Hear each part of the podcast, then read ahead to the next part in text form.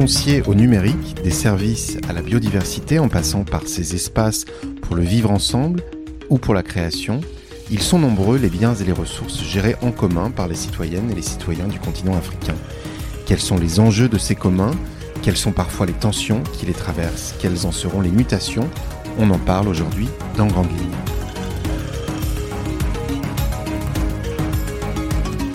Grande Ligne, le podcast de la recherche sur le développement.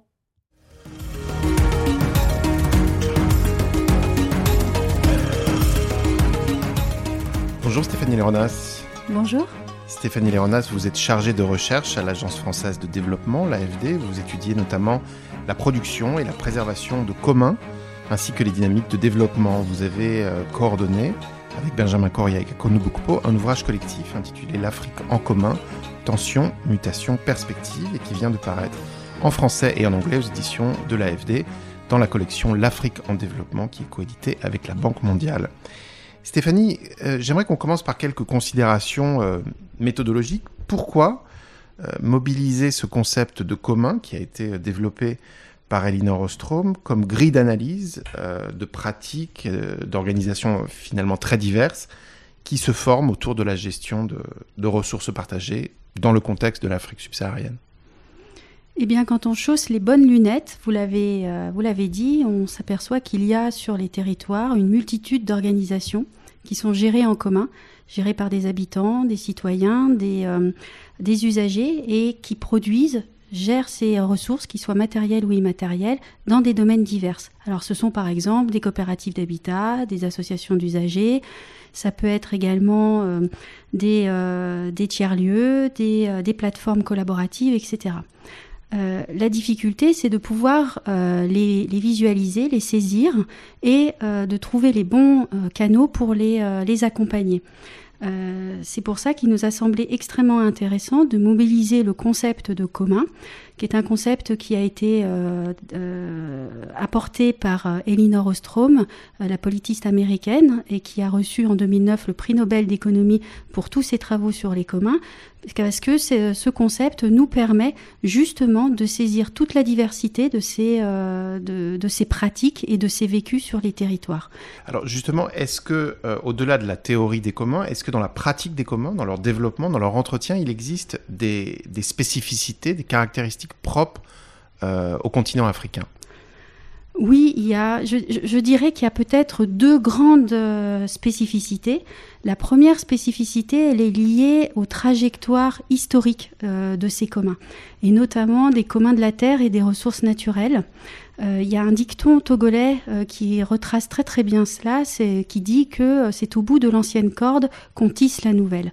Et en fait, les communs de la terre et des ressources naturelles contemporains euh, sont le fruit de transformations, d'adaptations longues euh, dans l'histoire de communs qui, euh, qui existaient également à la période précoloniale. Donc il faut voir ces communs africains, et notamment les communs de la terre et des ressources naturelles, comme des organisations qui sont toujours en mouvement et qui puisent aussi dans des registres assez traditionnels. La deuxième peut-être grande spécificité des communs africains et notamment euh, par rapport aux communs européens euh, qui sont fortement étudiés euh, aujourd'hui dans les théories des communs, c'est qu'ils ne se reconnaissent pas dans un mouvement structuré ou comme un contre-modèle.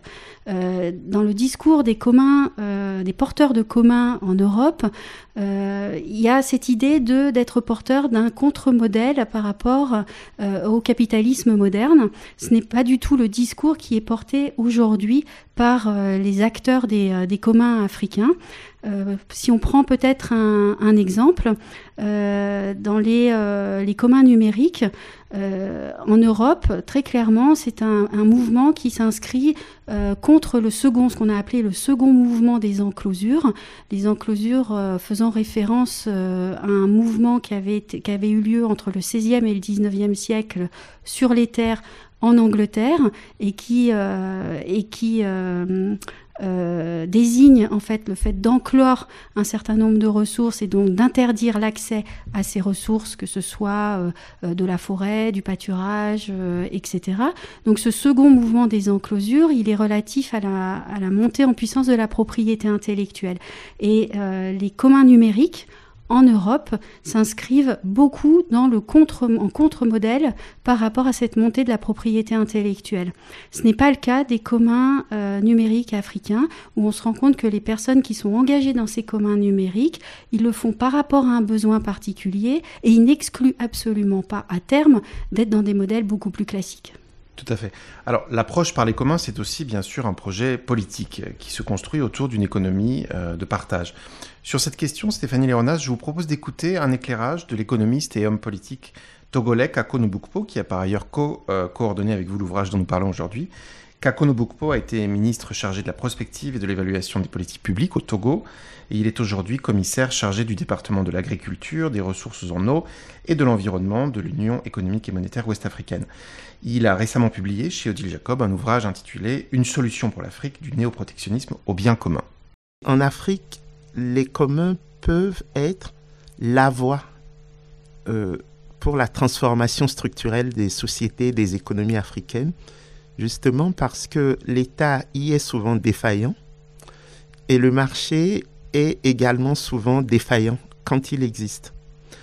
Et donc le projet politique des communs en Afrique est quelque chose qui, au fond, peut être l'alternative euh, que nous cherchons tous euh, au programme d'ajustement structurel qui était fondé sur le consensus de Washington et qui, au fond, ont drainé les 40 dernières années toutes les orientations des politiques publiques en Afrique. Et avec toutes les crises que nous connaissons depuis 2008, et on se rend compte que l'intensification agroécologique, la question de la transition euh, énergétique et écologique, et la question de la souveraineté euh, avec la reconstitution des blocs que nous observons, toutes ces questions peuvent être portées par un paradigme qui est le paradigme des communs. C'était Kako Nubukpo sur le projet politique lié à l'approche par les communs. Stéphanie, je reviens vers vous. Euh, continuons notre exploration des communs tels qu'ils se déploient en Afrique subsaharienne. Est-ce que vous pourriez nous dire quelques mots des espaces physiques, symboliques, ruraux ou urbains qui, euh, dans lesquels les communs viennent euh, s'inscrire dans le continent? Oui, vous l'aurez compris par rapport à tout ce que j'ai raconté juste avant, que les communs de, se déploient dans des espaces très variés en, Afrique subsaharienne. On, constate qu'ils se, se, déploient souvent comme des solutions euh, pour reprendre les termes de l'anthropologue Jean-Pierre-Olivier de Sardan, euh, c'est-à-dire lorsqu'on a des dispositifs d'intervention publique qui sont insuffisants, voire, euh, voire absents. Euh, donc nous avons euh, beaucoup de communs de la terre et des ressources euh, naturelles dont on a déjà parlé, mais on, s'aperçoit qu'en zone urbaine, il y a également énormément de, de, communs qui émergent. On a par exemple des coopératives d'habitat. Qui, qui sont structurées dans le but de donner l'accès à l'habitat et au foncier en zone urbaine, sachant que les zones urbaines sont soumises à de fortes tensions et à de forts processus de marchandisation. Euh, on a aussi en zone urbaine euh, ce qu'on appelle des lieux euh, hybrides qui ne sont pas sans rappeler les, les tiers-lieux dont on parle en, France. Mhm. donc ce sont des, des lieux qui portent des, des, des, des, projets sociaux qui peuvent être très divers. Ça peut être le bien-être des populations à travers des terrains de foot en usage partagé, à travers des, des jardins partagés, des salles communautaires mais ça peut être aussi des lieux tournés vers euh, l'art et la culture. On parle alors de tiers-lieux culturels ou euh, de, de, lieux qui sont plutôt tournés vers l'innovation et l'accès au numérique. Peut-être deux petits exemples pour que ce soit ancré, ancré ça euh, plus, plus particulièrement. Donc sur l'accès à la culture, il y a un exemple que j'aime beaucoup, c'est l'Ishio Art Center au, Rwanda, qui a été créé par un collectif euh, de femmes en 2007 avec pour objectif de euh, réimaginer une humanité brutalisée, en référence au génocide Tutsi des années 90. Et le but de, ce, de ce lieu, c'est non seulement de faire des résidences pour les artistes, mais c'est aussi d'accompagner la construction de nouveaux imaginaires pour les enfants euh, à partir euh, d'histoires, euh, d'histoires diverses. Ce qui est intéressant aussi sur, sur ce lieu, c'est que il est ancré dans un, dans un local qui a été mis à disposition par la municipalité. Donc on voit tout de suite ici une implication de exactement du mmh. lien aussi entre entre les communs et puis les acteurs publics. Hein. Euh, autre, euh, un autre exemple, c'est euh, concernant les, lieux hybrides plutôt à destination d'innovation, c'est le Babilab d'Abidjan en Côte d'Ivoire, qui a été créé par Guaco Aubin en 2014 et qui a pour but de d'amener les, les, enfants du quartier à venir bidouiller dans ce que vous connaissez, ces, ces ordinateurs Jerry dans les euh, dans, les bidons euh, d'eau. Euh, et ça permet en fait de lutter contre la délinquance et contre le désœuvrement des jeunes du quartier. Stéphanie, dans toute leur diversité, les communs africains sont malgré tout confrontés à diverses menaces. Quelles sont-elles aujourd'hui? Elles sont de, plusieurs ordres. Alors il y, a, un type de menace qu'il ne faut jamais euh, oublier quand on aborde la question des communs, sinon on a une vision beaucoup trop romantique de l'organisation de ces communs. C'est d'abord des tensions internes qui peuvent mettre en danger le commun lui-même. Euh, dans un commun s'expriment des intérêts individuels euh, différents et c'est par la délibération et des processus de délibération que euh, les, difficultés peuvent être surmontées. Mais parfois, on a ces processus de délibération qui sont mis à mal par des rapports de pouvoir qui, du coup, constituent un vrai risque de rupture du faire commun qui est au cœur des communs.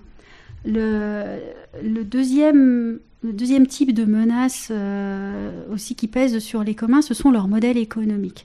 Et alors les modèles économiques de tous les communs, euh, que ce soit en Afrique ou ailleurs, sont toujours assez fragiles et sont faits de, de bidouillage, euh, à la fois avec des transactions marchandes, avec du bénévolat, du don. Euh, ils avancent euh, comme ils peuvent en fonction des, allocations qui leur, sont faites.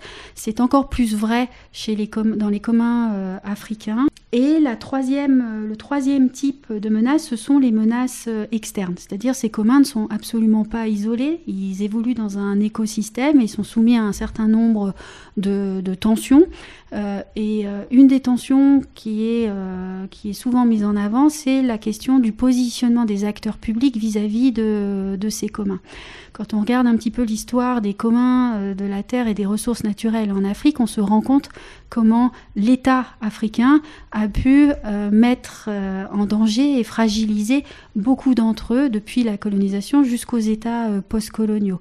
Il faut, il faut bien avoir en tête que là, on a toute une réflexion des communs les contextes des États africains. Et les États africains font l'objet d'une large littérature qui montre à quel point on a des difficultés institutionnelles, euh, le poids important des acteurs internationaux et la faible marge de manœuvre des, euh, acteurs sociaux. Donc tout ça fait peser une, menace certaine sur, euh, sur les communs qui fait que certains communs ont plutôt tendance à vouloir s'éloigner autant que possible des acteurs publics, il n'empêche que ce n'est pas, euh, ce n'est pas rédhibitoire et on a des très beaux exemples dans le livre où on voit l'État qui est en capacité de euh, faciliter, de, se, de, se positionner en facilitateur, voire en contributeur des communs. Absolument. Donc vous parlez de, des acteurs étatiques. Passons maintenant aux acteurs du développement et notamment aux banques publiques de développement. D'un point de vue opérationnel, quel, quel type euh, d'inspiration, quel type d'exemple euh, est-ce que ces acteurs peuvent tirer euh, d'une analyse des communs euh, tels qu'ils se déploient en Afrique? C'est une question qui est très intéressante parce qu'elle nous permet de faire un, petit changement de, posture puisqu'on va, on passer de l'analyse des communs en tant que tel à ce qu'on a appelé une approche par les communs en se mettant résolument du point de vue des acteurs publics et en s'interrogeant sur comment des acteurs publics et des acteurs de l'aide peuvent accompagner des communs sans leur nuire, voire créer des conditions d'émergence de, nouveaux communs. Et donc c'est dans cette logique-là qu'on a réfléchi à ce qu'on a appelé une approche par les communs, qui est vraiment une approche opérationnelle qui est encore très modeste, qui se veut aussi pragmatique que possible, qui se veut réflexive, qui se veut non prescriptive et euh, qui est une série d'inspirations pour les acteurs de l'aide euh, pour pouvoir accompagner les communs. Alors peut-être pour euh, illustrer, une des inspirations, par exemple, c'est de passer du savoir expert à un savoir pluriel. Les acteurs de l'aide reposent beaucoup leurs analyses sur du, du, savoir expert et ça met en invisibilité beaucoup d'autres savoirs. Ce n'est pas le cas des communs. Les communs, dans leur manière de fonctionner, intègrent la pluralité des, des savoir et euh, les considère égaux en dignité. Donc ce passage d'un savoir expert à, la pluralité des savoirs est une des inspirations dont on peut se saisir les, euh, acteurs du développement. Tout à fait, du grain à moudre en tout cas pour, pour euh, la communauté du développement. Merci Stéphanie Léonas. Vous pouvez retrouver toutes les publications de recherche de l'Agence française de développement sur son site www.afd.fr et notamment l'ouvrage évoqué aujourd'hui, L'Afrique en commun, tension, mutation perspective, et bien sûr tous les autres ouvrages de la collection L'Afrique en développement euh, dans la description de cet épisode sur votre plateforme d'écoute favorite. Nous concluons aujourd'hui la première saison de Grande Ligne, le podcast des éditions AFD. Merci à vous qui êtes fidèles à ce rendez-vous désormais mensuel et nous restons de notre côté fidèles à nos micros tout au long de l'été avec un épisode bonus enregistré en anglais qui sera diffusé dans le courant du mois d'août avant de vous retrouver bien sûr à la rentrée pour la saison 2 de Grande Ligne. C'était Grande Ligne, un podcast des éditions AFV créé par Elsa Murat, produit et réalisé par Sabrina Hadjadj Aoul avec Win, montage Eric Tauvin, au micro Étienne Charrière qui vous souhaite un très bel été et vous dit à bientôt.